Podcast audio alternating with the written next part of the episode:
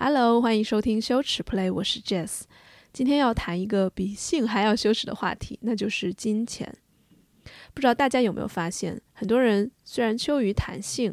看起来好像不羞于谈钱。比如说，可以在许愿的时候说：“啊，我今天要发大财，我要升职加薪。”但是总会有一层隐隐的，谈到钱的时候的收缩紧张的感觉，在身体里面，在胃里面。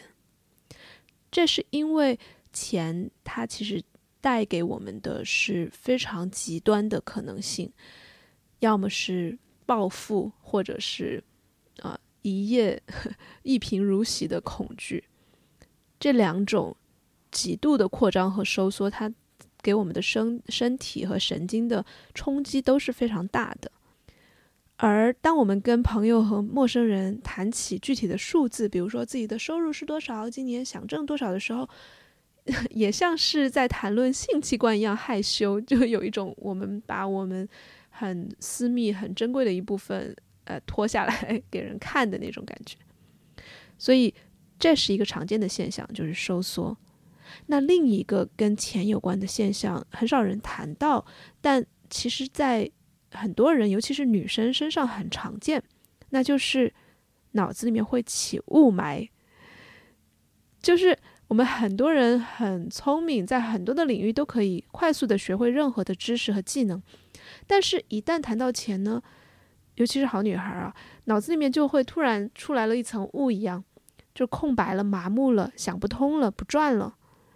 尤其是当你看到数字，看到一些啊金钱的投资的原理，看到某个表格，然后要记账，这些时候怎么就突然觉得？哎，我脑子怎么就是雾蒙蒙的呢？我怎么就这么傻呀？很可能会说出这样的话，对不对？这个我怎么就弄不明白呀？我是不是少一根筋？我是不是没有赚钱的这个技能？我我没有这方面的直觉和本事呢？我希望今天开篇我就提到这一个脑子起雾的现象，是因为我首先想要把它正常化，想要把它命名出来。就每个人或者说很多人脑子里面。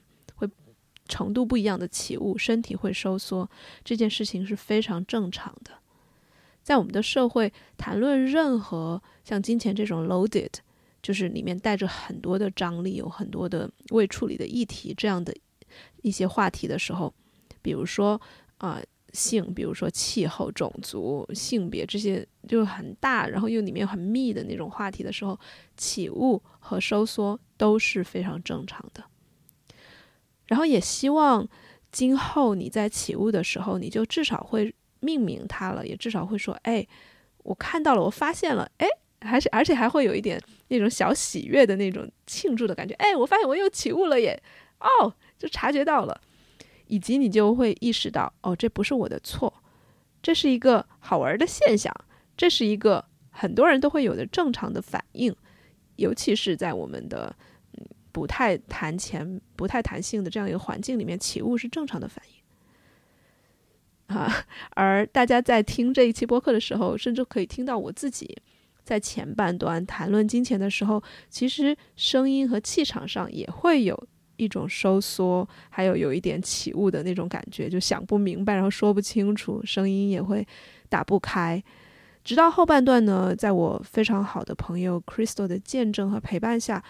我突然触及到我自己金钱的软肋背后的其实是很深的创伤，才开始真正的松弛下来。所以在这一期你会听到一个不管是声音还是气场上的很明显的一个变化，我觉得是非常宝贵的，所以也想要直接这样呈现给大家。那这期嘉宾 Crystal，他是我的真爱好友，我们一起成长陪伴了非常多的年。他的公众号叫“万物爱人 Juicy Medicine”，我非常非常推荐他的所有的作品。他 如果你喜欢我的播客的话，大概率也会喜欢他。嗯，在节目开始之前，再打一个小广告：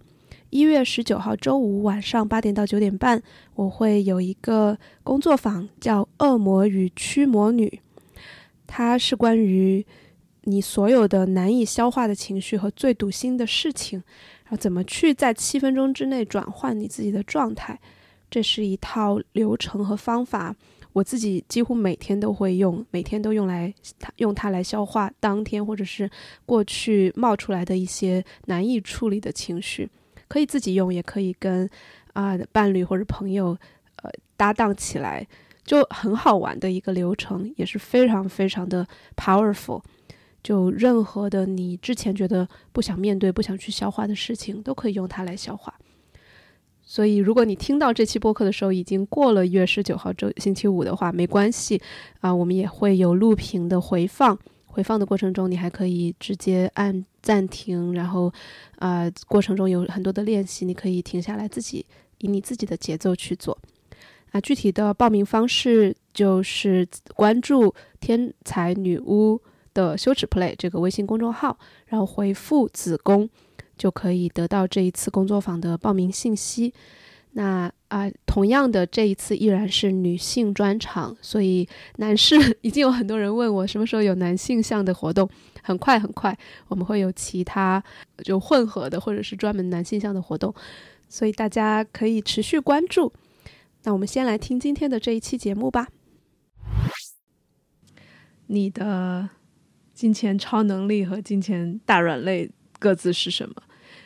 就首先，我也想说这个问题，其实。我觉得每个人都可以去思考一下，都可以回答一下，而且答出来的其实都是人性，不是说哪怕是超能力也是大家可能共有的，只是有的人在这方面强一点。然后如果是软肋的话，我也希望大家分享出来，有一种哦，我们都是普通人的感觉。这是我这个问题的初衷。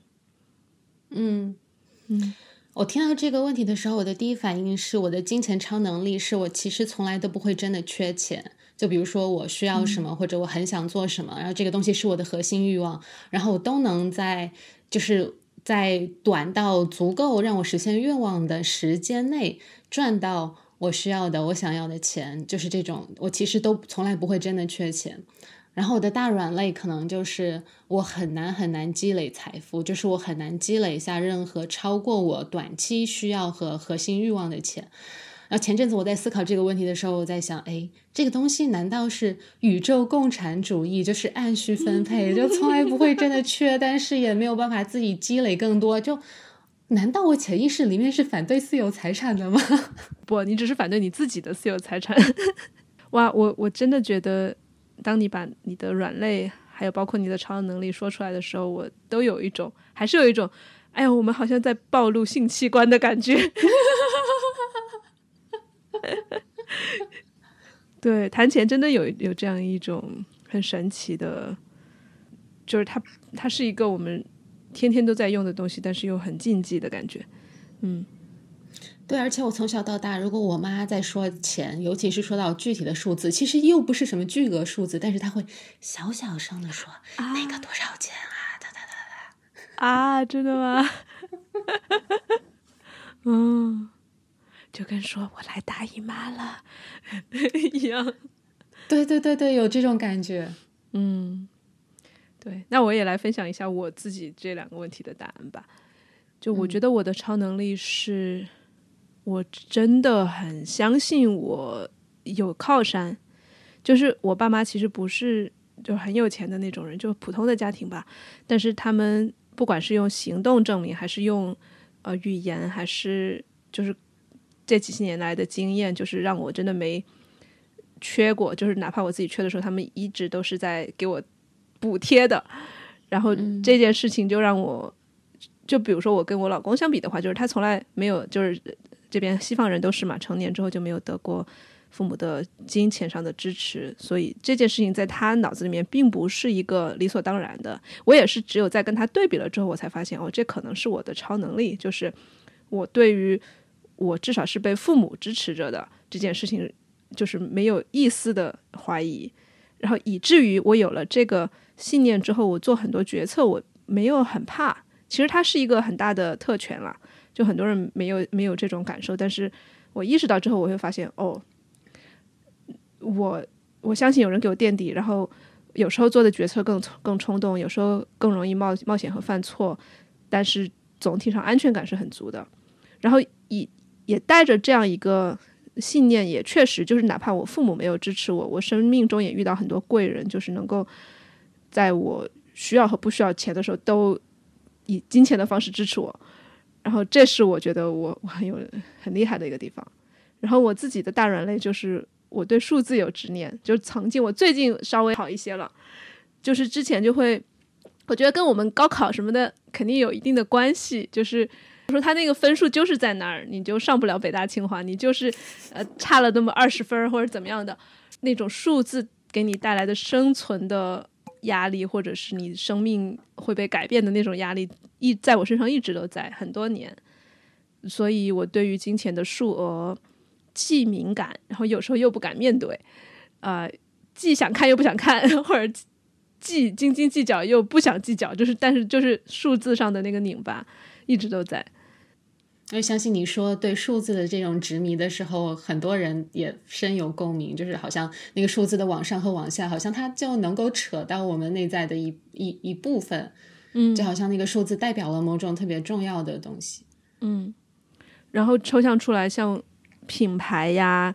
呃，星级呀，大众点评里面的打分儿啊，这种就一旦带数字、带带比较高下的东西，很长时间都在牵制着我的很多决策。我好奇你有没有个基线数字，就是你脑内的觉得，哎，高于这个基线就是怎么样，低于这个基线就是怎么样。我有一个执念数字是，比如说在这边很很喜欢说什么，比如说你一个月挣 hundred k。或者是比如说一年挣五百 k，就是这这种是什么多少多少 k 的这种，因为可能是在这边听那些什么英文呃财经博主或者什么的听多了，然后他们就给你灌输这样一种你要一定要赚到多少才才是一个成功的标杆的那种东西，其实还是蛮影响那样一个高考时代的我的。嗯，而且我不知道你有没有这样一个现象，就是当你谈到钱的时候。你突然脑子里面就好像有雾霾产生，然后就特别看不清、理不顺，然后会觉得是不是自己不够聪明，或者是自己这这根就是财务上的筋不够好使。我觉得好像是一种羞耻感吧，因为羞耻感造成的一个烟幕弹或者是一个障碍。嗯，就好像好女孩不能对钱这个事情。太要也不能对这个钱这个事情太精明，就最好你是那种，就我从小受到的那种，就是潜意识里的规训啊，就是当你是一个好女孩的时候，你应该非常有能力，非常有赚钱的能力。但是你又不计较，你又很慷慨，你总是愿意让别人多赚一点。但是因为你如此之好呢，你赚的钱总是很多的，就是这种就是不可能实现的双重束缚。所以，当我们对金钱的欲望，就是就说我自己吧，如果说我感觉我对自己的金对金钱的欲望非常非常的清晰，非常非常的不抱歉，然后我又很精明，然后又不让步不讨好，我会觉得这个东西是对，就好像是在是在挑战那种。好女孩的宜人性，好像如果我这样把它完全的活出来，我就会变成一个特别会 trigger 别人，就是会让很多人莫名不爽的那种状态。对，就像有很多规训是说，哎，女孩子你不要学历那么高，你不要挣那么多，你不要那么强势，等等等等等。然后如果把自己视为主，视为客体，可能就真的说想把自己的这些东西压下来，然后好让自己显得更宜人，或者在择偶市场上有更多选择。但是实际上，当你不压，你也不为了证明在别人眼中自己多好，就是你按照自己本来想要和能做的状态，到你一个自然的状态，他得到的爽是别人看不见的。就是，嗯嗯，你有这样的女性榜样吗？好像有一些，就是比如说我曾经更多年前的有一个，就是特别精神层面上的榜样。其实他在金钱方面就是 没有办法在客观层面上成为我的榜样。好像对，就是好像找到精神层面上的榜样会更容易一点。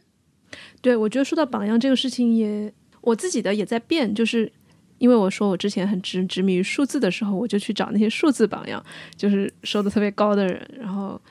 我就很想要去研究他们是怎么做到的。然后这一年，我我发现我的榜样变成了就是呃一直在降价的人。嗯嗯嗯，就比如说哦，我一直 follow 的，我现在也自己在他的社群里面的那一个商业教练，就 Simon Simon Grisso，他就从之前什么做就十万哎一万。一万美金一个的那些，就是那种高端课，现在变成了，倒也不便宜了，两千五，但是它降的还挺多的，嗯。所以他们降价是怎么操作的？因为其实我还蛮少看到降价这种操作，一般大家都是一直在涨价。对你说到这个，你不觉得很奇怪吗？就是好像我们这这个从行业，不管叫身心灵也好，叫助人行业也好，好像从业者有一个默认的竞争也好，或者是一个其实是一种束缚，就是我必须得不断不断涨价，然后好像我的业务能力越高，我就越该涨价，我也越。值得涨价，然后涨价反过来也反映了我水平高，或者是我受欢迎，或者我怎么样。对，确实是会有这种，就是把定价和自己的自我感这种东西绑定在一起的现象。对，然后其实我觉得带来很大的羞耻呀。你看这个行业本来就是越老越吃香，然后年轻人就是既缺经验又缺客户又缺钱的状态。就三座大山嘛，就是说什么新新咨询师或者新的像我们这种创业啊创意工作者，你你要是要让说我的价值和我的收的钱是匹配的，就会造制造很多的自我攻击和怀疑，还有羞耻。哎，话说你刚刚你说你要吐一些槽，要说一些什么政治不正确的话，你想要说啥？对，其实我会觉得大家把太多的道德优越感放到了。定价这个事情里面，就有有一个具体的对话，大概是这样的：，就是他对于我选了一个比市场价高的人，他有很大的反应，然后我就把注意力放到他身上，然后就去跟他聊，看，哎，是为什么你会有这么大的反应？然后我就带着好奇问他，就问他自己的定价，他也是一个自由定价的从业者，然后他目前是定的比较低的，是一个很谦虚的定价，然后我就好奇的问他说，哎。你觉得钱要定的比较低，有没有说你是通过一个比较低、比较谦虚的定价来操控别人喜欢你？然后当时他的眼睛一亮，露出笑容，有一种做坏事被抓包，但是很开心被抓包的感觉。当然，这里政治正确声明，我不是说所有定低价的人都是为了操控大家喜欢你，但只是我在跟这个朋友的具体沟通里面，我去跟他确认这个对他是不是真的，然后他说，哎，是有这个部分。老实说，我觉得今年，我觉得包括接下来的一年，不管是我个人还是我身边很多同行业的，就做咨询、教练这些的朋友，我觉得都正在也。即将经历同样的一种困惑，就是过去，嗯，定价的你的依据也好，就是你学到的那一些，尤其是在这种很多商业教练鼓励你涨价的这样一些逻辑下的东西，有在今年、明年可能都行不太通了。我有这样一种感觉，我不知道你有没有？嗯，为什么呢？就是。包括现在世界上有战争，然后有一些经济的危机，然后很多个国家的政府变得越来越专制，这些都在影响人们的消费习惯和对金钱的感知。然后也确实有，啊，比如说我身在荷兰的这个地方，有很多的房屋危机，就是很多人住房，哪怕是大城市里面体面的人住房都很困难。所有的这些事情。我觉得，如果去否认、去忽视这些很基础、基础的、很很社会性的现象，然后活在一个就是疗愈师、教练的小 bubble 里面去去说啊，我我我不管这些，我还是可以涨价，或者总有人 afford，就是确实也是总有人能付得起。但是我觉得就越来越不 aligned，嗯。嗯，就好像是说要怎么样去平衡利他和利己，或者说平衡我们看到这个世界客观上在发生的事情，更大的世界在发生的事情，和我们自己想要的那种小 小泡泡，或者说我们自己视野里面的一个定位感。我甚至都觉得不是平衡了，就是它，我觉得这不是两件事情，越来越觉得就是这是，嗯，你尤其是我们在做的这些事情是很其实是很深的嘛。然后是，如果我们真的想要做，就是有一定情怀和理想的话，它一定是趋向于人的完整和幸福的，还有就内外一致的这样一种幸福吧。然后我觉得这个东西就不可能和你所处的环境完全的脱节。然后，所以因为你最近有推出一个价格一百多的团体嘛，然后这个是不是也是你在找的一种策略？关于这个议题，不是一个嗯，就是有意识的决策。嗯，一开始想做这种团课，真的只是因为我一个人。就是我自从没有做社群和 circling 之后，我就有好几个月，可能将近半年都没有做线上活动了。然后我只是因为想想开始重新做线上活动，然后把门槛起低一点。然后一开始就是九十九，我觉得就意外的就很多人来，然后我自己也很开心，然后做的也很顺。嗯嗯。这个是你想继续发展的吗？是，我觉得是。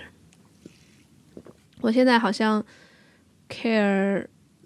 人，就是比如说，呃，我我其实最 care 是是容器，就是我要是能够有一个好的容器、好的方式，那个东西我知道本身就很难得，然后我就想要把它继续做下去，就是我。Again，就是我最近现在做的这个群，其实是无意间、偶然间做起来的。然后做起来之后，我发现它它特别好，我就我最大的转变就是我我没有想说我怎么样利用这个群开始涨价，开始做我的啊各种各样的产品，而是我最大的反应就是哦，这个无意间做出来的东西真好，我想要继续做下去。嗯嗯，就有时候。反而就是这种无意间没有刻意商业考量的东西，会有很不错的商业结果。嗯嗯嗯。你新的一年会给自己立什么财务目标吗？有呀，但是不能告诉你啊，这是我的生殖器官。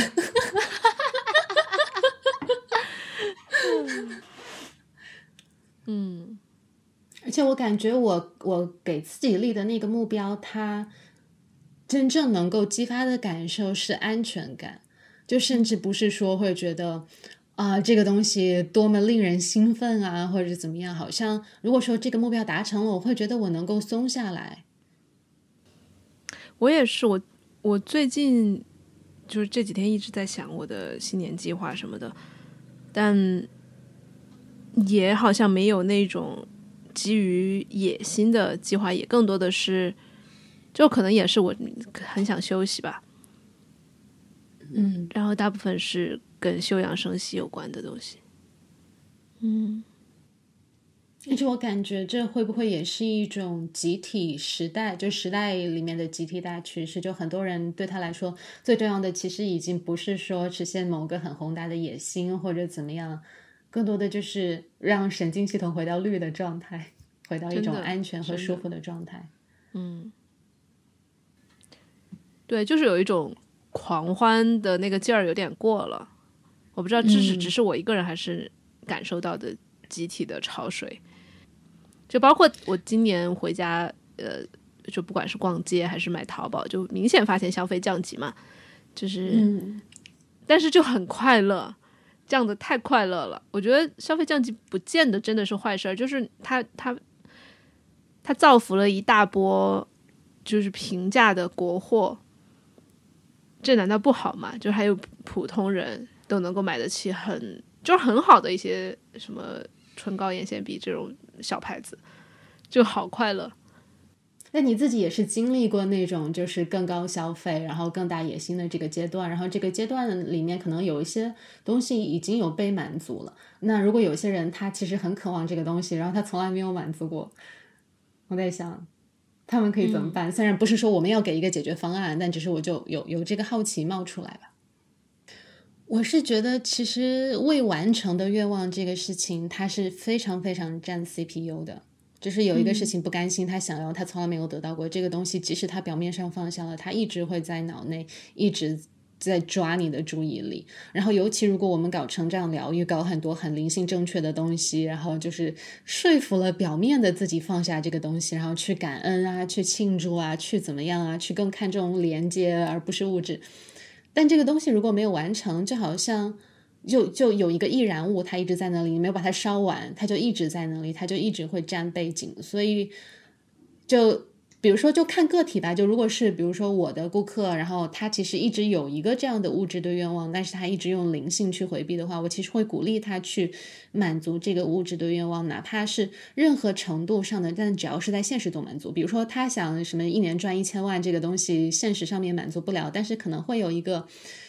有时候我们会有给自己一些很奇怪的条件，说如果我一年赚一千万，我就可以花一百块钱买这一盒特别好的水果。但是实际上可能就是实际层面他是花得起一百块钱买这盒水果的，但是他一直会给自己一个这样的标准，我要怎么怎么样我才能买这盒水果。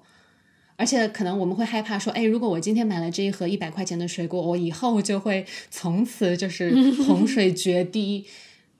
但我觉得看个人情况吧，有些人他可能这一百块钱的水果对他来说是一个内在小孩的疗愈，可能他小时候想买过贵的水果，他从来没有得到，他现在要的仅仅就是这一盒水果就好了，也不会说从此就要再买一千块的什么一万块的什么了。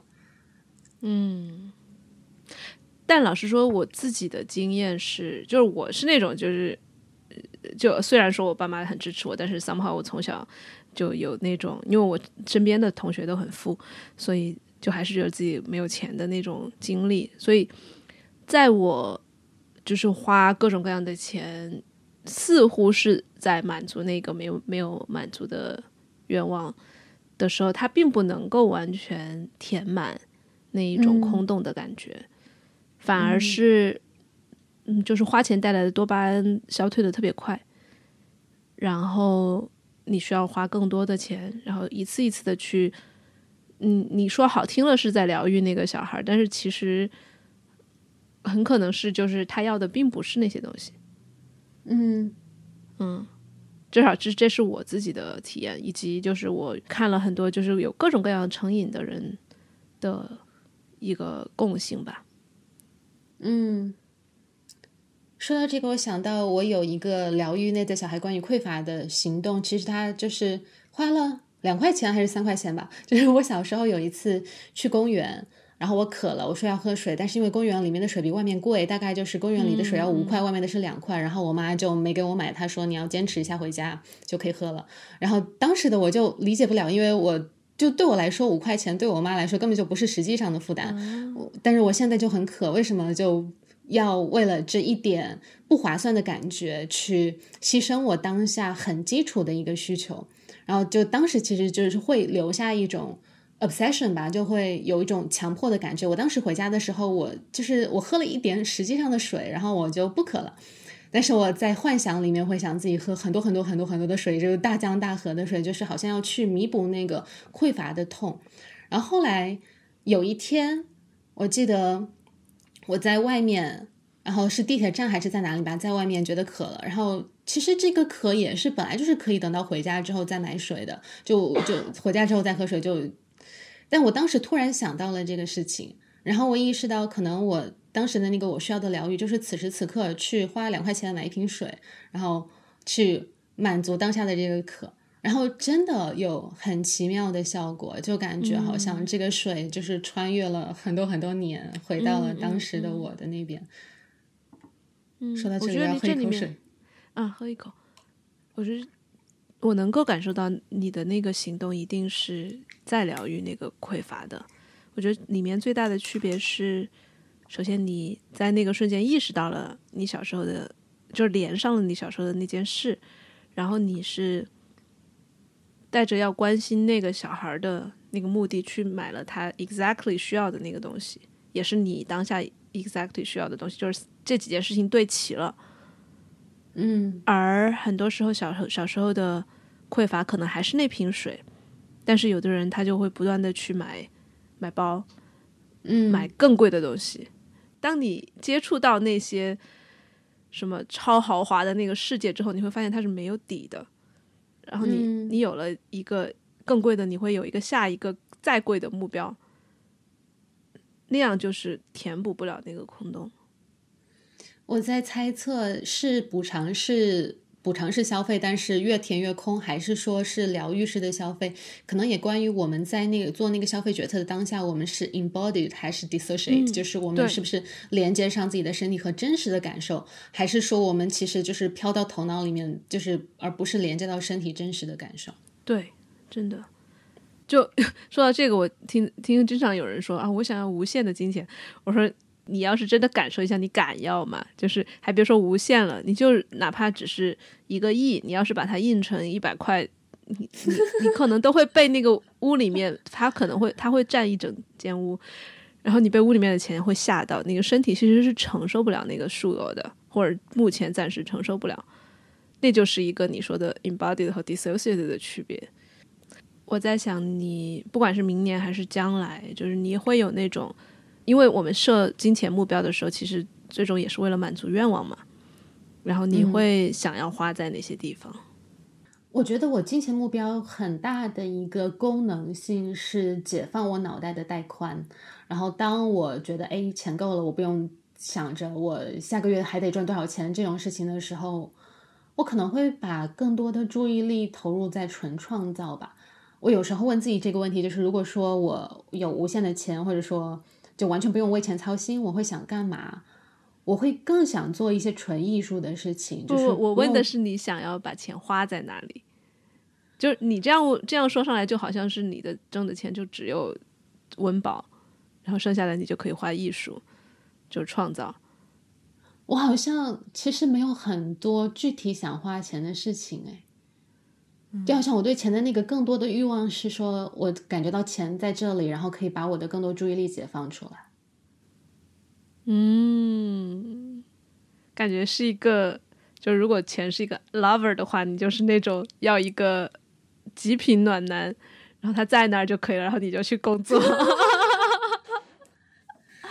对，有有时候我也好奇，为什么我对钱好像没有很大的野心？我就经常会赚到我觉得，哎，接下来多少时间我够活、够生活的钱之后，我就不会再有一个这种驱力去赚更多了。嗯，最后就我在想，是不是因为就是没有没有想过怎么花？就是因为我们对这个东西的想象力真的很匮乏，因为我们被消费、被这些奢侈品牌所洗脑之后，我们一想到的花的方法就只有那些。然后加上就是就是捐赠，我觉得捐赠也是一种很偷懒的。就是如果我们只是玩这个思想游戏的话，捐赠是一种最偷懒的想法，对不对？因为你捐了，你就不用花了嘛。但是你要真正的去，比如说我们给你给自己五百万、一千万，甚至一个亿，然后在那种有概念的情况下，在 embody 的情况下，不乱捐，不盲目的花奢侈品，到底还可以怎么花？嗯。所以这其实是一个蛮有挑战的问题，对，就是，对，甚至是这个这个问题的难度系数如此之高，可能有一部分是会觉得，哎，如果能够逃避要做这道题，其实对对对对对，嗯，是吧？这个这个问题真的很难，嗯，你说。嗯，你刚才问我的时候，我第一个冒出来的想法是，我想去南极，而且如果我有足我我不用操心钱的话，我可以就是一个人一个一个仓位这样子。但是当这个念头冒出来的时候，它在我的身体里是没有鲜活感的。嗯，就是其实来阿根廷之前，我是非常想去南极的。我看到图片就会觉得哇，就是这就是我想要的，我死之前一定要去一次南极。但是当我实际在阿根廷这里的时候，这个愿望突然变得很遥远，就是好像。变得有点无所谓了，所以他真的冒出来的一个想法，可能我们有很多时刻，在自己觉得钱不够的时刻，会想啊，我要是有了钱，我要做这个这个那个。但是当如果那一天真的到来的时候，你突突然会发现，好多愿望已经过期了。嗯，是，我觉得那就需要一直 update 呀。就比如说，此刻你能够让你身体感觉到鲜活的花钱的方式是什么？嗯。啊，可以想去荷兰找你玩的时候就去找你玩呀。对呀，可以，就是自由吧，就是能够能够感知到更多的动的自由，就包括旅行，也包括说在不同的世界和社群，就是会有更多的移动的自由和探索的自由吧。嗯，然后，呃，更多的雇人，雇人去非常高质量的做任何我不想自己做的事情。嗯。嗯，啊，然后其实我还是这个愿望还是真的，就是没有没有很兴奋鲜活的感觉，但是会有一种能让我放松下来感觉。我想要自己的房子，而且是那种就是特别舒服，就是楼上没有邻居，左边也没有邻居，嗯，独栋。最重要的是楼，最重要的是楼上不要有邻居。嗯嗯，左边没有，右边可以有吗？没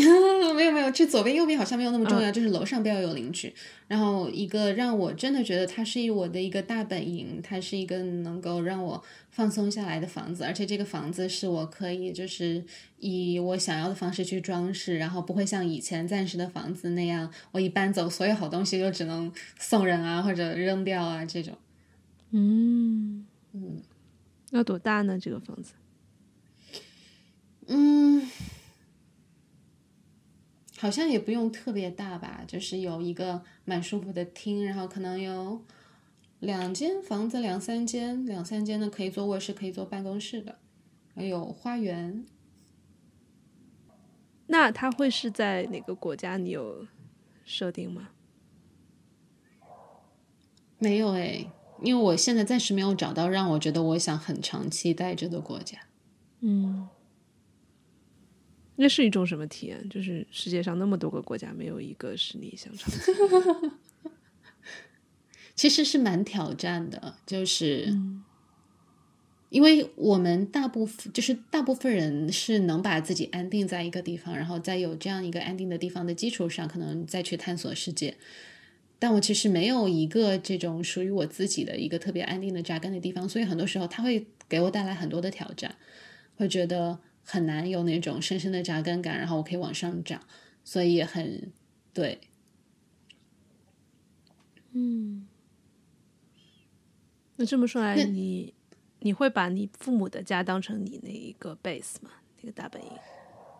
它是一个我可以暂时去找到一些安全感和安定感的地方，但它肯定跟自己的家不一样，因为非常需要空间。嗯嗯。我觉得这不不见得是我们的问题，就是想不出很多跟身体连接的花大钱的方式。嗯，因为或许身体它本来就就是一个健康的承受能力，它就是有限的。而且你这么说的时候，我想到其实很多 marketing 就很多想卖东西给我们的，他们之所以能够成功卖出去，他们就是让我们和身体锻炼。嗯，就是呀，他制造欲望，然后欲望的那种。啊，多巴胺也好，就是那种兴奋感，它就是就是很锻炼的。而且他们就是想要，就是让你买了这个之后，很快就不爽了，这样你才会买下一个。你要是买一个就爽了，他们就只能卖一个了。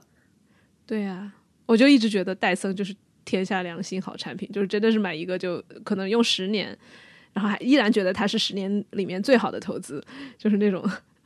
嗯 嗯。但这种东西真的很少，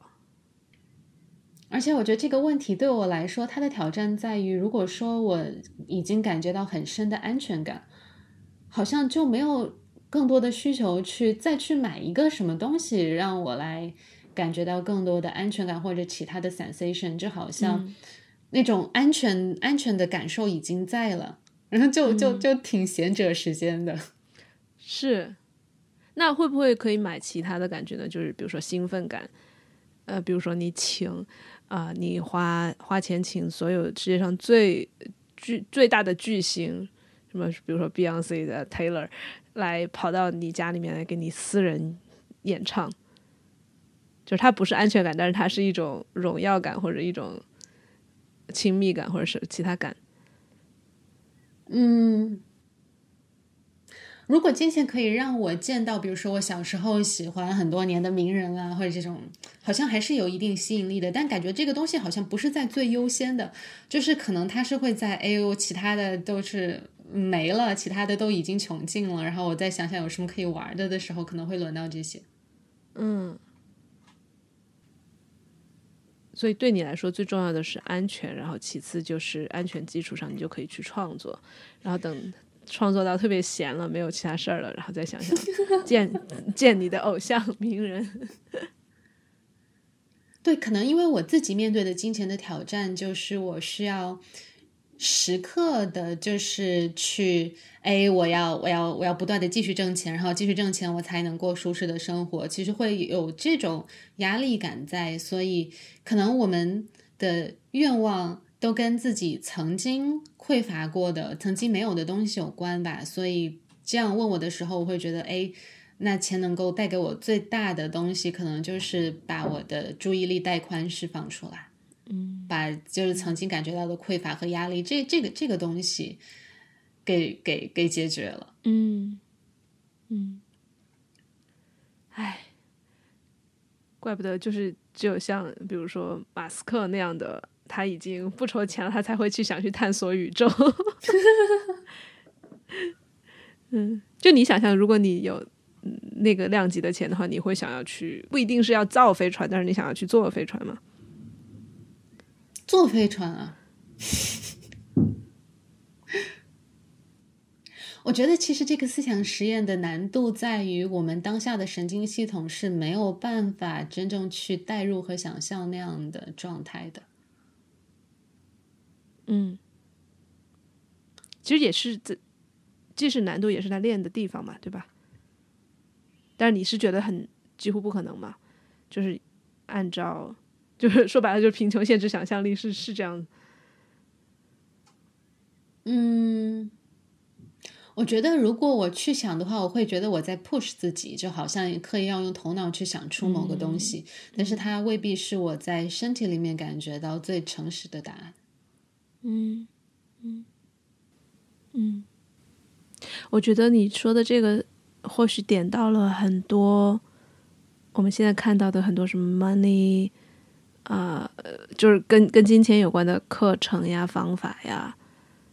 他们很多在做的就是 push 你去突破身体当下神经系统的安全和舒适。它相当于是你已经很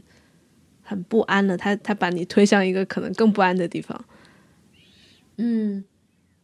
因为我们会倾向于越是在不平衡的时候，越会潜意识里面去加强那个不平衡嘛。你你你越越已经不在稳定和安全的状态的时候，好像越是那种强化刺激才能推动你。不过从另外一个角度，我也问过自己这样的一个问题：就是如果我有我完全不用为钱操心，我的工作会是什么样？其实跟你最开始分享的那个很相似，我会冒更多的险。我会敢犯更多的错，我会做一些更大胆的事情，因为反正不用操心钱嘛，所以就是失败就失败了，亏钱就亏钱了。嗯嗯，对，而且很就是几乎所有的所谓的成功的伟大的产品也好，公司也好，都是犯了好多错累出来的。我觉得这个其实才是很多稀缺的，就是或者是没有那些特权和资源的人所。没有的一些机会，就是对，就是没有机会。嗯，对，没有犯错的底气，这个其实是特别特别要命的。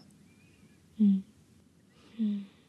对，可能就是自己在不同的层面上体验到过匮乏和稀缺，才会对很多人的处境更有同理心。因为有时候就是有些人他可能就是没怎么体验过物质也好、时间也好、其他方面的稀缺和匮乏，他们就会觉得你明明可以做一二三四五啊，你朝着这里这里努力啊，你就可以。但实际上，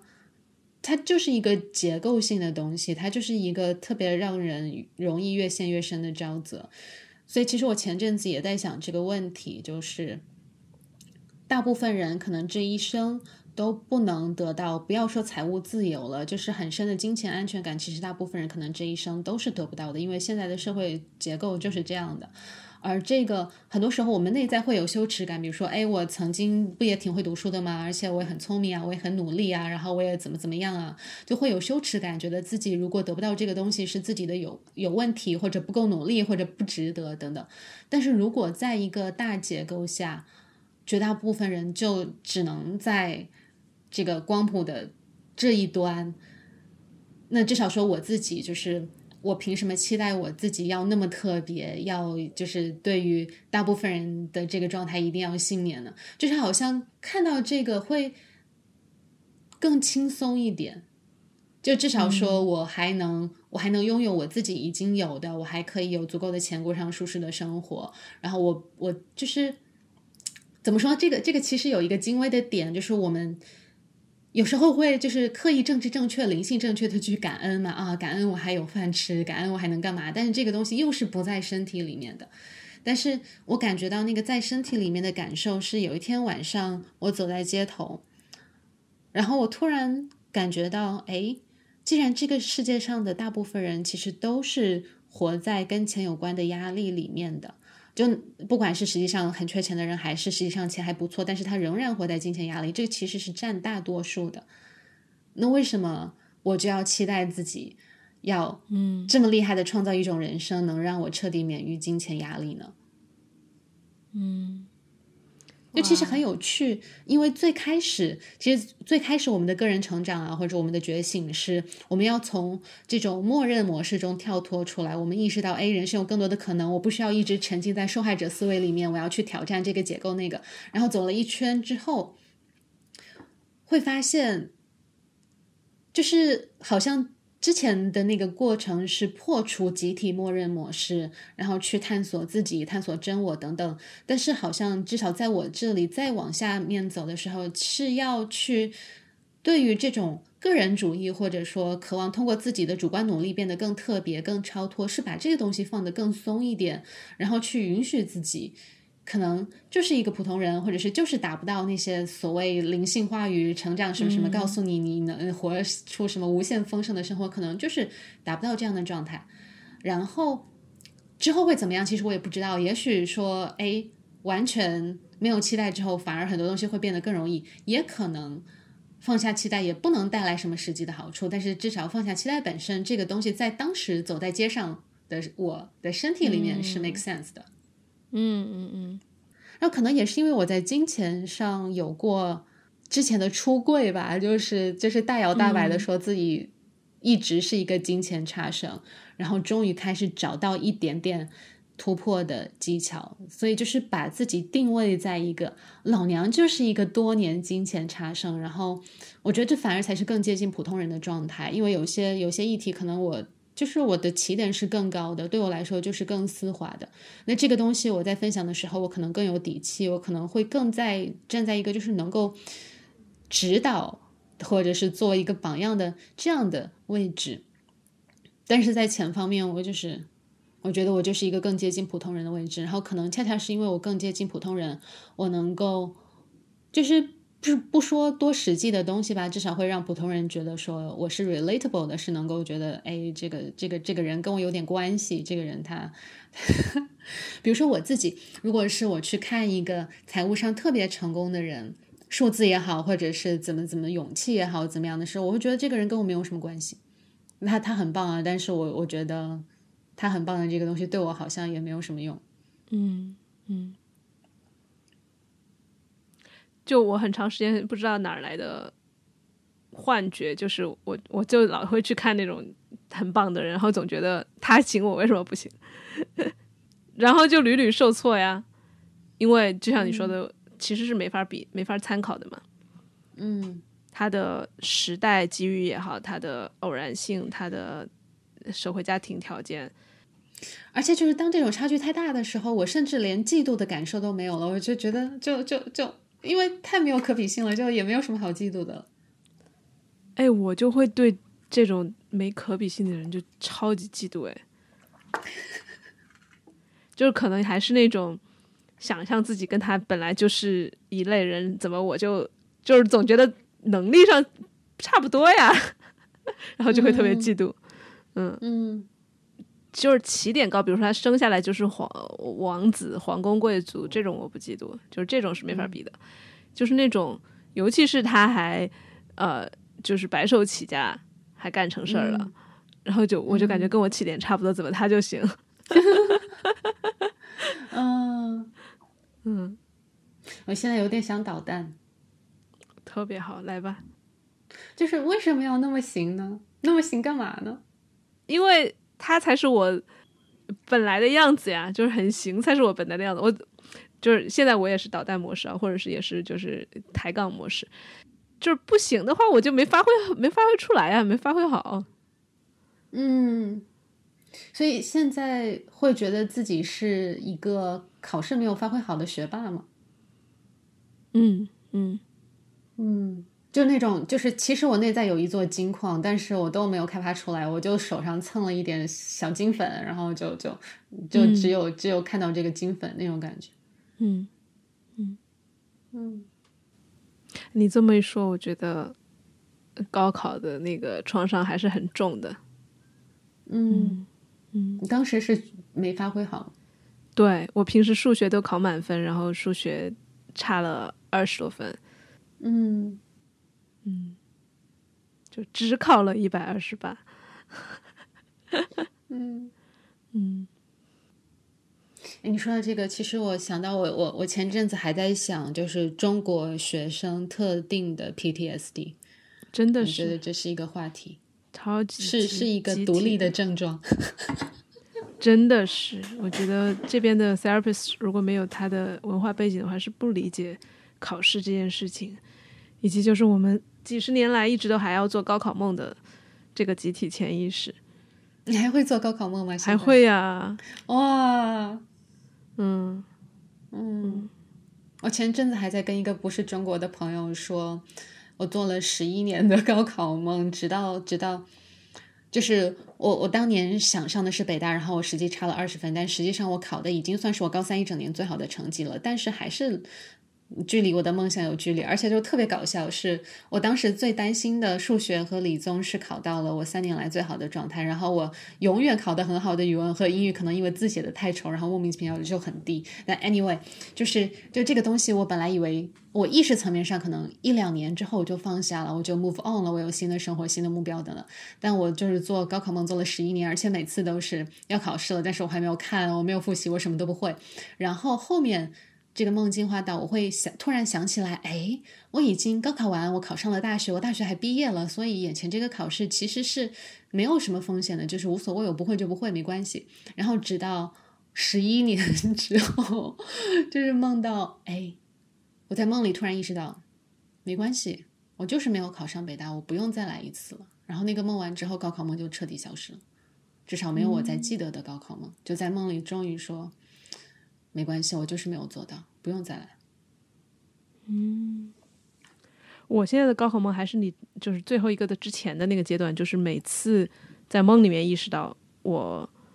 呃已经已经现在很大了，就不用不用，就是每次都是没准备好，没准备好也没关系，就是梦里面是这个，嗯嗯。然后你说到这个，我昨天晚上做了一个梦，梦见我的高中班主任老师很，我们彼此很喜欢，甚至在梦里面，甚至都还有一点超越过师生的那种喜欢。但是在梦里面，我就跟他说了这样一句话：“我说你，你，你跟我之间，我们讲的事情全是过去的事情，嗯你都没有讲现在。”嗯然后今天早上，就我不是说到我对数字执念嘛，我儿子五点四十八醒的，我就好想他六点钟醒啊，然后五点四十八就好烦，然后我就很气很气，气了一个小时，然后气的过程中也想到，就是差那么十二分钟和我高考差二十来分，就是同样的感觉。嗯。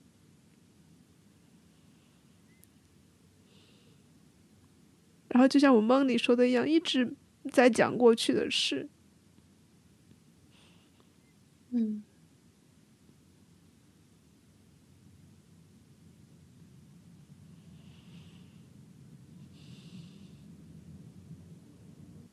哎，那我好奇，就是你再也没做高考梦之后，就是那最后那一个梦之后，你觉得你的意识或者潜意识层面最大的变化是什么？就是在这个事情上。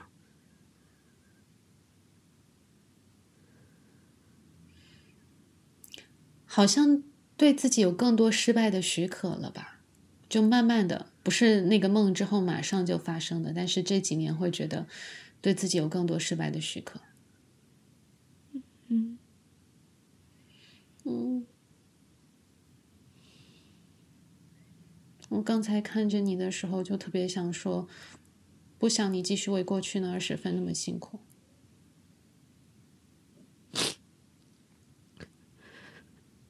就当然很多不甘心啊！我就你这么一说，我觉得我跟那些创业呀或者其他很多人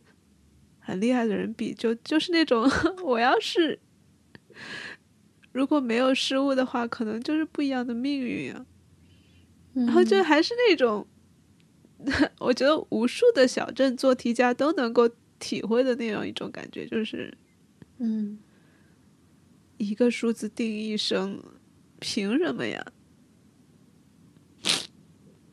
嗯，就是在这种不甘和不公平被感受完之前。去接受失败什么的，我觉得都是扯。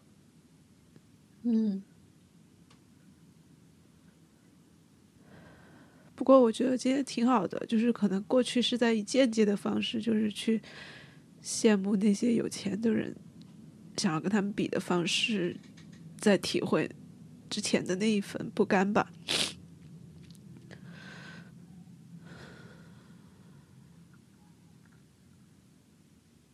当然不甘心啊，能力也在，努力也在，就是模拟考试啊什么的都很好，嗯。然后你知道吗？就失败或者失误之后，会开始往自己身上找原因，觉得自己是不是之前做了坏事儿没积德，就也没有那么坏，就是就是一些小小的。就会往那些事情上想，然后就会愧疚很久很久。嗯，然后直到今年，今年我年初中间我去结婚的时候回到老家，然后去跟班主任见面了。我没考好，可能之后的十五年我都不敢见他，我觉得我对不起他。然后之前真的是互相特别喜欢的那种，然后今天我就鼓起勇气，终于见到他了。然后我也告诉他，我就特别的亏欠呀，特别觉得没脸见他呀之类的。然后他就告诉我，他的视角里面我没有考好，是他的，他也跟我做了同样的往自己身上归因。他觉得他自己那一年。因为别的事情，然后没有全身心的放在他的班级上，也是什么遭到了报应。就是我 当时听到，我就一下子释然了。就是原来我们都是在这种巨大的不确定，就是谁考第一，谁能上北大这件事情真的很不确定。在这种巨大的不确定和很多的失误、失败、偶然性面前，就每个人都会往自己身上找原因，然后每个人都会往。命运身上找原因，往一个 karma 就是要要惩罚你的一个一个很凶的神身上找原因。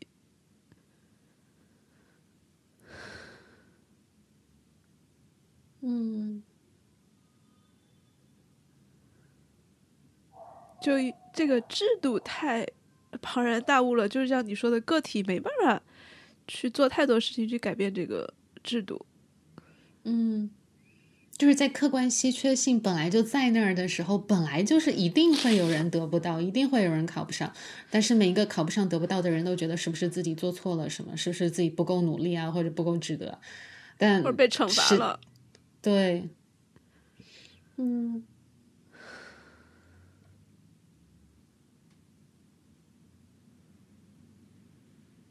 然后那一些所谓的灵性的，尤其是那种狗屎、狗屁、有毒的那些吸引力法则，就会说你好吸引来好的东西是你吸引的。那同理，你现在得到的你这样的一个结果，那也是你之前做了其他什么事情吸引的，甚至会说是你潜意识想要的。我呸！你妈逼，谁不想要？谁要是能考上北大，谁不想考啊？嗯，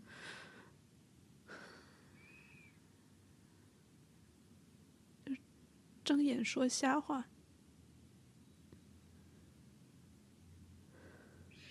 就这个视角的阴影面，好像就也像以前，因为资源匮乏，就是有人是穷的，就是是惨的，然后就要跟他们说，是因为你上辈子做了坏事，你这辈子多做好事，然后之后投胎，然后就会好。对啊。但实际上，就是因为资源本来就是不够每个人分的，就是有人会缺的，而且会有很多人都缺。然后就是外面给我们洗脑也好，或者我们自己归因也好，说是因为我缺，是因为我错。其实我觉得很就跟。外面的那个现实是完全不一致的，而且其实资源不是不够每个人分的，就是我们现在如果说到最基本的什么粮食什么的，嗯，就你要分，其实是每个人都可以吃到饭的，嗯，就更多的是说在当前的这个社会结构下，对，嗯。所以，如果再拉回之前提到的说，就是定价或者干嘛的，我在想，我们内在会不会有一个部分，就是不想让自己成为一个类似高考的暴君，就是要大家就是你的分要达到多少你才配这种？对啊，可能如果顺着这样说的话，就是很多人不管是能力还是，就就其实是不相上下的意愿心态。准备充分程度，就很多人是差不多的，在定价上倒其实没有，至少没有明确的是想要去摊平这件事情，可能更多的还是就是不想让自己在无限度的去用无效的方式填补空洞，然后去攀一个自己都会很痛苦的一个高峰。我觉得这是我这一年最大的一个收获，就是。前半年，呃，因为去尝试氪金或者怎么样，好是过得非常非常膨胀的半年。然后后半年自己把那个泡泡戳破了，然后变得是非常的坍缩的半年。然后这个坍缩其实是很，因为如果膨胀它本来就不是你自己的话，坍缩反而缩回自己的样子了。嗯嗯，就是。对，也也体验过有的东西，就是就是一直其实是在说过去那，所以我觉得我的我现在的定价可能跟那个有关。一眼慈母笑，你在干啥？我在想，我们都差了的二十分。对呀，你说那些差一两分的得多气？哎，真的。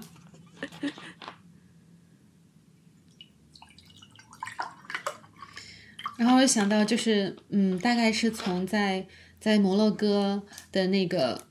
情绪上的低谷和实际层面上的匮乏那个阶段开始，我突然对玄学特别感兴趣，就是什么命理啊，然后这些这些东西，就是那种。在我们个人控制之外的这个力量，影响我们个人命运和走向的这个东西，那时候突然对这个东西感兴趣了。然后最近也看到一些报道说，现在年轻人越来越喜欢玄学啦，喜欢命理啊，然后各种就是任何开运招财的小诀窍啊，都是都很喜欢这个东西。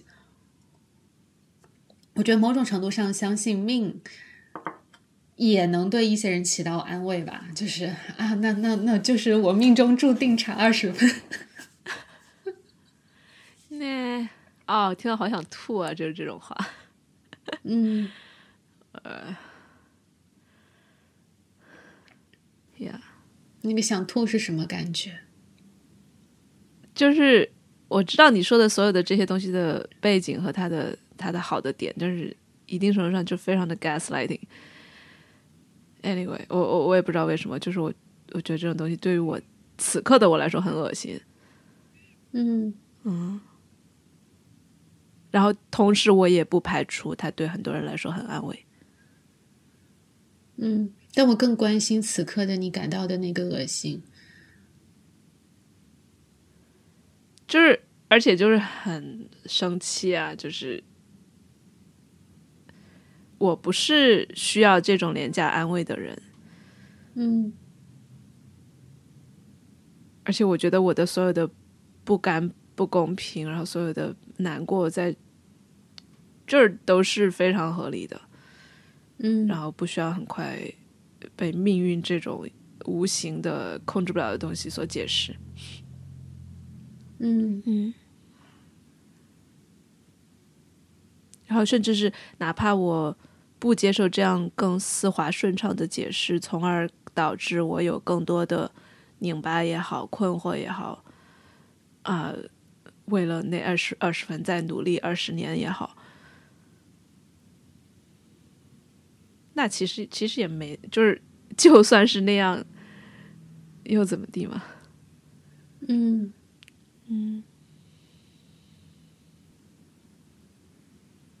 就其实也不是说排斥所有的玄学命理什么的，我觉得它它在一定程度上给你提到起到一个歇脚石那样的作用，但你不可能一嗯辈子都歇在那个石头上。嗯或者换言之，它不是一个更好的问题。我总觉得问题比答案重要，就是命理决定了这些，它是一个答案，它不是一个好问题。嗯，所以如果它是一个答案，它它就没有办法去引发任何的自主性和创造性。嗯，就除非在这种答案、这种让你感觉到安抚和接纳的基础上，你产生了新的好问题，嗯，那那 OK。但是此刻它给我带来不了好问题，那我可能就要去接受新的好问题。嗯嗯，对，然后不管是自己创造还是接收好问题，这个状态就让我很好奇，因为我暂时没有。然后，但是这种好奇心，就像你前面提到的，它是一个就是很绿灯的状态，很很敞开的状态。嗯嗯，而且我现在真的是越来越觉得，就是一个好问 一个好问题值得等很久，然后等到他之前就不要先轻举妄动。嗯所以我或许二零二四年接下来的一年，到底要做什么，要要怎么弄，就先再等等吧。嗯然后许愿要多少钱，我觉得这些都不是特别好的问题，钱怎么花都不是好问题。那你在等那个好问题。嗯嗯，我确实能够感觉到你在选择等问题的那个状态的时候是嗯。打开的，是嗯。有开口的。嗯。嗯，嗯。哎，又觉得能够选择等问题，不管多少时间都去等那个好问题自然到来，其实好像就是一种跟我们曾经被训练的要马上把答案填上去，要马上把卷子嗯交上去的那种反面。嗯。哦，好，谢谢你这样说。嗯嗯对啊，就之前高考啊什么的，就都是在背答案，或者是假装写出有自主性的答案，但是都是在踩分踩点。嗯。尤其尤其是我文科，你理科嘛，你理科可能还你的正确答案更公正客观一点，我们的正确答案就狗屁呀、嗯。哇，你这么一说，我觉得我好好感动呀，就是自己也很开心，这么十几年，对，把自己变成了一个喜欢问题多过答案的人。而且从曾经被迫假装自主性，到真的去为自主性而战那种感觉。嗯嗯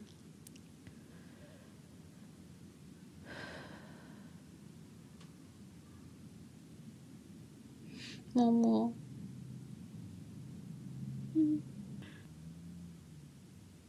话说我今天穿的衣服也可能有点类似于那个走向，就是我过去很在乎衣服的什么呃品牌呀、什么设计啊，这这样那样的。我今天穿的是一个大桃红色，这是桃红色嘛，就是很很亮的那种高饱和，然后很软很软的衣服。这个是我自己找一个阿姆斯特丹本地的裁缝做的，然后就是它它它蕴含着我所有此刻这个阶段的我真实的价值观。一个比如说是就是很。In your face 的那种表达，就是这种 颜色炸到炸到你眼瞎的，然后就是柔软舒服本身。而找裁缝，其实我我一直都觉得，像这种本地的小裁缝，就跟我们做的诗是一样的，就是投入时间、精力和自己的呃记记忆。然后去赚那些跟流水线上不一样的钱，所以我就很喜欢支持那跟我类似的这种人。然后他就我我们一起选的这些颜色，然后布料做的这样一个衣服，看着好软，很好摸的样子。嗯嗯，就是所以我前面提到的，我喜欢什么高。如果有钱了去做那种高定衣服，其实内核是一样的。嗯嗯，都是自我表达和支持创作者。嗯，还要亮瞎大家的眼睛。真的，你你你的新了新的 logo 就是一众 logo 里面最亮的那一个。哎呀，啊！你是自己做的吗？对自己做的。嗯，这个也是，你知道吗？我在做这个 logo 之前，其实我还设计了另外一个名字和另外一个 logo，然后花了三千块钱找了一个设计师做出来，改了几版，但最后我们还是没选。然后。选到我自己现在这个名字就是羞耻 play 的时候，我就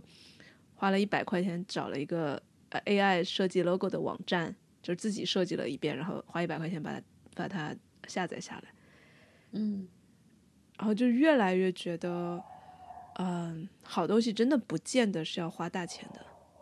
就是这可能是很多人都知道的道理，但是对于我来说，我可能是今年才懂这个道理。就是。不知道是被我前面说到的那个呃高考分数或者什么东西的洗脑，还是消费主义的洗脑，还是这些东西都加起来，就是总觉得贵的一定就是好的，好的一定就是贵的。嗯。然后在我过往所有的经验里面，如果真的存在宇宙和上帝的话，他就一直在给我递小抄，说不是的，不是的，就是 就是那种，就是小抄给我递到说。我都还专门有一个本子来记这个上帝递给我的小抄，就是还还我自己还写下来说，哎，好像贵的东西不一定就好。然后底下是证证明，然后他证明题一样。哦，就是比如说上某一天在呃阿姆斯特丹点了一个就是华人就是最贵的呃中餐店，然后装修的特别好的里面的最贵的烤鸭，然后难难吃到爆。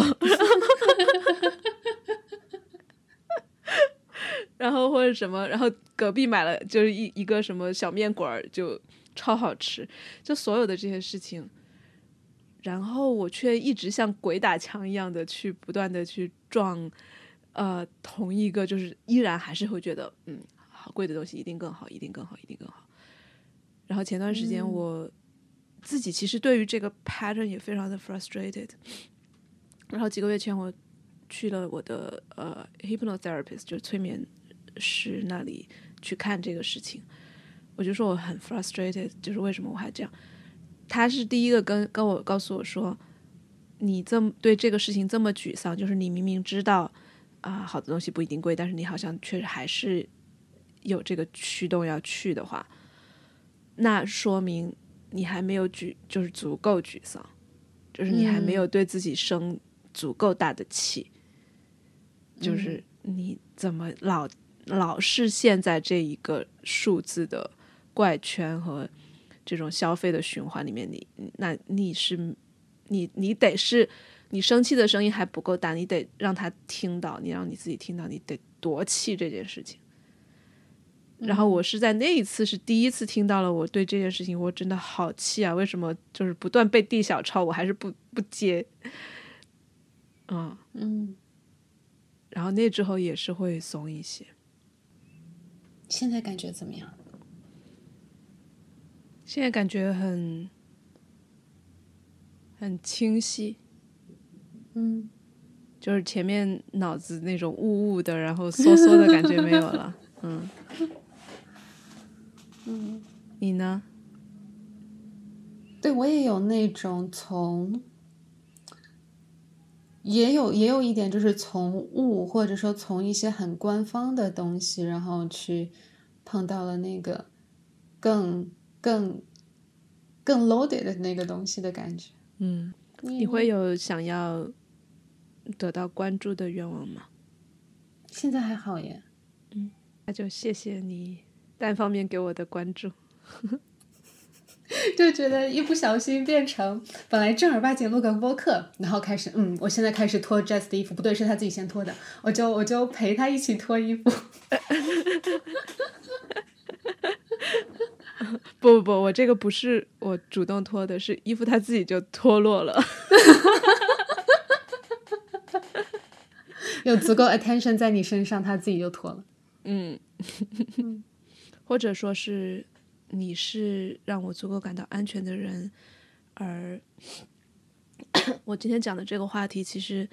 从昨晚的梦开始就一直在酝酿，然后早上我也在感知，然后它，我本来觉得可能跟今天的播客没关，但是讲着讲着它就又出来了，嗯，嗯，就是在我如果一个人且不去拿看剧，然后工作。去分心的话，它也会出来的那种东西，然后在你面前也会出来。嗯嗯，我觉得这种不官方的，就是这种不官方的方式还蛮好玩的，就是那种去他妈的听众，我眼里只有你。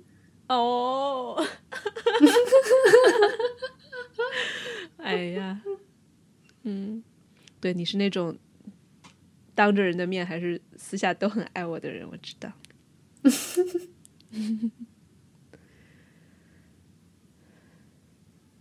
知道吗？这会儿你的背后是呃极光的那个虚拟背景嘛？嗯，然后我突然觉得，就是你特别的富有，就是你或许已经在南极，然后但是你不是科考过去的，你是一个女巫，然后你现在穿的也像女巫，然后就把自己变过去了。但我真正想说的是，我觉得我能够感知到接下来的，不知道十年还是多少年吧，作为符号和象征的那个数字上的金钱会越来越不重要，因为拥有那些金钱的人也不见得能够收获到你我能够感受到的那些东西，而他们现在越来越知道了那个东西的重要性。嗯，而且就是你身上，比如说我身上也有的我们的那些品格和能力，跟金钱不是就是对立的。就甚至我会觉得未来的 leadership 是女性，嗯，就是有脑身心连成一线，然后有共情能力的女性掌握。权力和金钱，嗯，以后的钱可能也不是他现在的样子。对，对，我甚至真的会觉得，尤其是在刚刚我们那一趴之后，会觉得，不管是高考还是数字上的那个金钱，如果我们再去追的话，就真的是在追末班车，追一个一趟旧的末班车。或许今年是时候换个车了。嗯嗯，我现在突然好奇，什么是今年你感到自己最富有的时刻？第一反应就是像你还有所有的好朋友来参加我婚礼的时刻。嗯嗯嗯，你呢？我要感受一下，因为我好像没有一个第一反应，让我感受一下。好像是我时隔七年终于站在巴黎的埃菲尔铁塔面前的时刻，因为那曾经是一个我觉得我不可能达成的愿望。嗯，嗯，嗯，我知道你那段经历，就也是一个自我封印了，或者也不是自我，就是被环境也好，被国界封印了七年的一股能量也好，一一种状态也好，又重新解封。嗯。嗯，就是除除了那一种大型的，一下子就想到的瞬间，我觉得其他的富有瞬间，就是今年我花了特别特别多的时间 journaling，不管是在就是用纸笔还是用呃电脑打字，就是虽然我我今年输出的文字也很多，但是我没输出的文字比它可能再多三倍，就是我花特别多的时间把我自己想到的呃感受到的东西写下来。就是这件事情太富有了，嗯嗯，因为每一次每次写，不管是公众的还是私人的，每次写的结局必然必然是更多的清晰，更更加的啊，就是安全、舒适、自爱，嗯，就是他更更像是一个就是。畅通无阻的货币一样，就是其他钱不一定能买到的东西，它全都能买到。嗯嗯。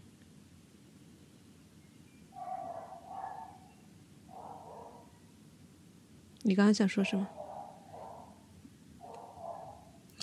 啊，我刚才想说的是，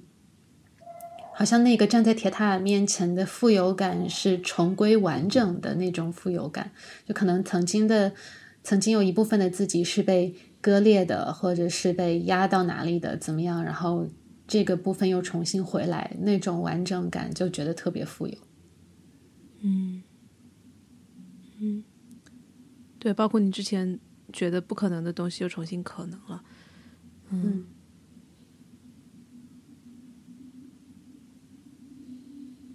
对你让我真的去想，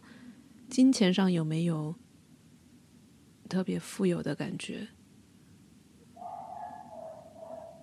我觉得，嗯，有的地方如果有的话，就是体现在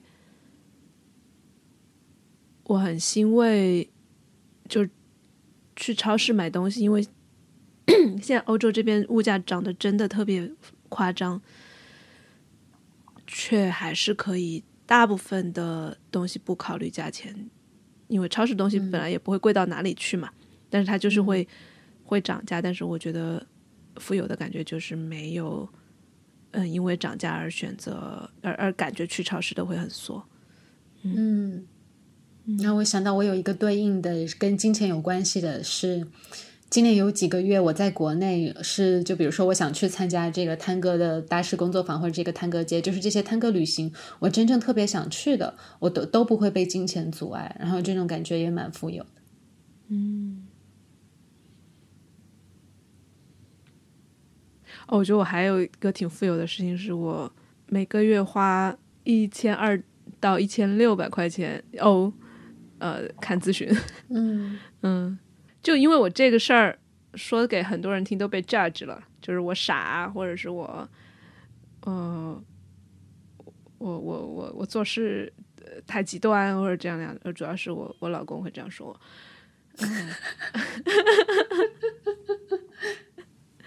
对，所以这个事情，包括这个数字，在我身上一直都是带刺的感觉，就是有 tension 的感觉。嗯，然后或者说给其他朋友，其他朋友会觉得你在炫富，然后他们可能普通的咨询师都看不起，然后你要看这么贵的。然后包括我自己，其实也会经历，就是在我呃状态好的时候，会觉得这个钱花的值，然后在呃。状态不好的时候，尤其是效果，就是咨询这个东西很长期嘛，然后效果一般的时候，就觉得哦，我在干嘛？呃，也会经历这样的起伏。嗯，但是我还是还是在继续，就因为我我这次找的是一个精神分析流派的，所以没有两三年是下不来的。就我觉得不想，就是既然在我现在呃金钱是可以呃负担的状态下，我就对他暂时不是一个最重要的考虑的时候，我就去继续把它这把这事儿做了吧。嗯，然后在过程中也变化也比较微妙，就是我一开始找到他其实是还是我那个想要呃。收高价的那个部分，想去学他怎么，他怎么可以收到这么高，然后他有什么技巧，他在商业上进行了，就是他的内在有哪些做了哪些功课等等等等，我是把他当成一个榜样去找他的，嗯，然后过了一年多，现在一年半多了，我就越来越觉得他也很厉害，但是我不一定要走他的路，嗯嗯。就也是你说的那一种，就是自我，然后自己找答案、自己问问题的那个能力变强了之后，他收多少，然后我要不要跟他收同样高，甚至比他高，这个东西就不那么紧要了。嗯嗯，然后也确实是我在所有走马观花的式的疗愈的那些东西之后的最深的一次。一个咨询关系，嗯，有点无心插柳的感觉。本来是想学他怎么多收钱的，对，你知道吗？他就是他当时一开始跟我说，呃，我我一开始就还我还特别直白的，就是在第一次 intake 的时候，我就跟他说，我其实就是想来找你找你学生钱的，然后顺便。就一开始也是以为是一个金钱议题，就顺便处理一下金钱议题。然后他说：“嗯，我我，然后我还直说了，我说我觉得你这个价格有点高，我可能呃不会长期在你这儿做。”然后他就说，他就第一次也直说：“嗯，他说我们，他说我这边是一般都是一两年，然后甚至更长。”我说：“那没事，先试试吧。”然后他就说。他说：“你这种情况，我觉得我们试三次，你就会知道我们合不合适。”但是我当时听成了“我们试三次，你就好了，你就 你就开悟了，你就疗愈了。”我说：“三次可以啊，三次才多少钱？啊，花得起。”然后，结果三次之后，我们还没有就打开了一点点皮毛，然后呃，才才。对齐了才说哦，三次只是试一下合不合适，然后会发现合适，然后就就入了这个精神分析的巨大的坑。嗯嗯嗯，你说到那个数字的时候，我就一点都不惊讶，我觉得很正常，就是跟你的 values 这些东西都很 aligned。为什么？所以我是就我就是没有被吓到或者干嘛呀？嗯，你觉得就是在你的眼中跟我是什么东西 align？比如具体的。嗯，就比如说，如果你跟我说你每个月花一千二到一千六百欧去买什么什么什么，就是，哎，我我能举个什么例子？看赛马啊！我可能会觉得，哎，这个事情你有这么喜欢吗？嗯，对，但是这个这个这个数字投入好像就是让我感觉说，哎，这个事情确实是你选择想要做的。嗯嗯嗯，对，而且对于我这种又挑，然后我的 shadow 又很聪明的人来说，找到一个好咨询师真的很难。嗯。嗯，也不是没试过便宜的，也但是但是这还还是不是说我之前的那个就是贵的一定好，我也试过便宜又好的，嗯，但是就就是我觉得说到这儿的话。这个咨询关系给到我最大的一个启发之一，也是就是当这个关系它变得无比的安全和紧密之后，好像就不太会用钱来去衡量它服务的价值，就是这个咨询师人他服务的价值或者他到底值多少钱，还是我的目标到底值多少钱，而是我很在乎这段关系，我不想因为钱的原因就终止这段关系。我我我也很有共鸣啊！就比如说我之前跟你说的，我我选了一个价位比，我觉得它也不能说高于市场价吧，但是就是可能我身边有一些人，他觉得这个探戈老师就应该是多少钱，然后我选的老师是比这个高一点的，然后就有就有人觉得哇，怎么怎么怎么？但我的逻辑其实也是因为这个人对我是不可替代的，嗯，然后我不想去试图找一个平替，因为我知道没有人能替代他，然后确实是因为就是我是选择这个人的。我不想因为钱就放弃我最想选的人，然后去找根本就不可能替代的平替。而且，当我真的很喜欢一个服务提供者或者产品提供者的时候，我会觉得，就我很开心，我能给给他提供金钱，就他给我提供的价值对我来说是比那个钱更高的。然后我也很开心，我可以给他钱，然后让他的生活变得更美好。嗯，然后说到这个，其实也是就比如说有一些定价的考虑。也是会希望这个选择是更加个人化的，因为如果你的价格是，比如说一个东西是九块九，可能大家都不会认真去看这个说明，他觉得反正九块九吧，买不了吃亏，买不了上当，试一下。但是如果这个价格是一个不可忽略的数字的话，大家可能会，哎，那我要看一下跟这个人，我对这个人有没有感觉，我是不是要真的选择他？所以某种程度上，不可忽略的价格，可能也会让这种就是。互相选择的感觉，或者说有意识选这个人的感觉会更强一点，因为有一些产品，它其实就比如说你做包子，那谁家的包子好吃就差不多了吧，然后好吃里面又相对便宜一点的，但有一些事情，就像你说那个，嗯，做衣服的人这种个体从业者，其实是会有很个人化的东西的，然后关系也会更加的个人化。所以在这里面的时候，其实定价的选择也是他个性和个人化和他吸引什么样的关系的一部分。嗯嗯，我觉得这也很符合，就是我最近也在研究依恋嘛，依恋理论，最终其实就是关于关系，就它不是关于行为，就是包括你你带小孩也好，你你和个案之间。就是你的技巧、你的呃命令、你的边界什么这些东西都是次要的，就是最重要的还是你们之间有没有安全的依恋关系。嗯，我也觉得，就比如说做个案的话，如果我感觉到案主是非常信任我，对我的接受性很强的话，我就会很轻松，我不会觉得说我要用这个技术，用那个什么达成什么效果，就是我在那儿，然后把注意力放在他身上，就会有蛮好的效果。但是如果说这个关系还没有达到说，哎，真的能够有接受性和流动的话，就其实什么技巧都不是最重要的。嗯，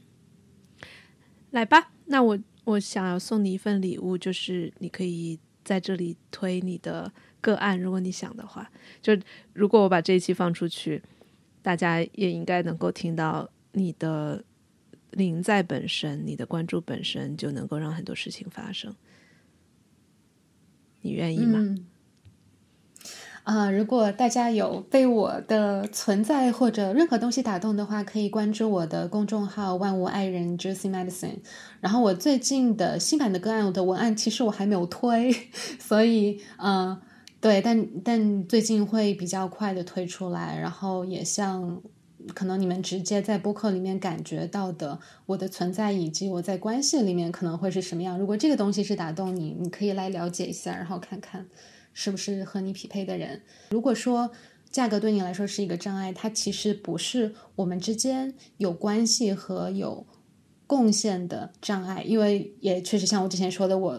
就是做了海量的免费的内容，然后也希望这些东西能够没有门槛的贡献到可能。还目前还不会跨过那个门槛的人，嗯，有没有公众号关键词回复？怎么样找到跟你做个案的方式？比如说回复个案，对对对，应该应该会有这样。你现在就决定回复个案好吗？因为你不要应该就，哎呀，好的好的好的，我会去弄的。嗯嗯，推你一把。嗯，所以大家今后关注万物爱人，回复个案就可以找到。呃，Crystal 的个案信息，回复咨询也可以哦，就是个案咨询这些关键词都可以找到。你看我，我是不是帮你立了一个杠杆？直接帮我定了杠杆行动，我去把这两个关键词加上。嗯，结尾有点想秀个恩爱，就是说嘛，也想表达。就是刚才你说到，其实很多很多转变的发生是跟关系有关的。然后就像昨天我私下找你哭哭啼啼了一通，然后就觉得很多自己就是自己死磕怎么都磕不破的东西，好像就松了。然后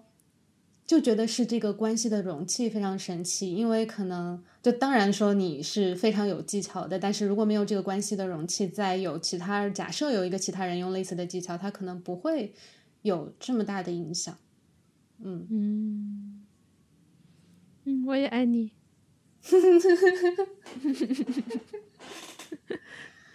嗯嗯啊，对，然后秀恩爱附带一条给 Jess 打的广告，就是我是一个非常非常难搞的接收者。就比如说，如果我去试一个我本来不认识的一个咨询师啊，或者教练啊什么的，我觉得其实就是我聪明的脑袋完全是。可以把对方用的任何招都挡在外面的，但可能有的时候就是，比如说我需要支持的时候，我去找 Jess，然后他就会有一些东西能够莫名其妙的能够穿越我那个极其聪明的保护者，但是他又不是直接跟那个保护者较劲，他是能够帮我碰到一些我自己碰不到的东西的。嗯，嘿嘿，开心。你还有最后什么想说的吗？那我想抱抱穿着这个毛茸茸的衣服的你。嗯，好啦，如果你喜欢这一期播客或者喜欢我本人，欢迎在爱发电这个网站为我提供持续的金钱上的赞助。它不仅是金钱上的支持，也是精神上的鼓励。那如果你希望在新的一年有新的突破的话，也欢迎找我做长期的咨询。我现在提供一个九个月的套餐，它包含。前半段前三分之一的创伤处理，以及中段的授人以渔，也就是你慢慢的不需要靠我来为你倾听和做疗愈，而是你自己会发现你属于你自己的方法，你更加相信你内心的指南针，哪怕是我，哪怕是外面任何的人，你都可以先不要去想着我依赖他们的权威，而到最后一个阶段，你就可以开始去影响世界了。具体的信息可以关注公众号回复咨询就可以了解。当然，如果你暂时没有准备好做九个月的长期的投入，也可以找我做单次的家族创伤疗愈。这是一个非常深的两小时的咨询，他会带你梳理整个你的家族史，从中找到你一些最关键的，不管是信念还是行为模式的来源。它一定不是从你开始的。我们很轻易的就能找到你的父辈、祖辈，他们也有同样的一些模式，而我们可以用一种非常温和、非常有爱的方式，让你跟那一些模式进行道别，然后找走开始走出你自己的路。这是我收到过非常非常多用户的好评的一个咨询，目前的价格是三千元。当然，如果你有非常高的收入，或者你的收入困难的话，我们也有浮动的价格可以选择。同样，信息是在呃公众号里面回复咨询就可以找到。好啦，今天的节目就到这里啦，感谢大家又一年的陪伴，感谢大家见证我这一年，或者如果你是很老很老的听众的话，已经八年还是多少年的，一五年开始的，哇！第九年的播客了，嗯，你们也一定看到过我的很多的变化，想谢谢你们的信任，非常的爱你们，也爱我自己，拜拜。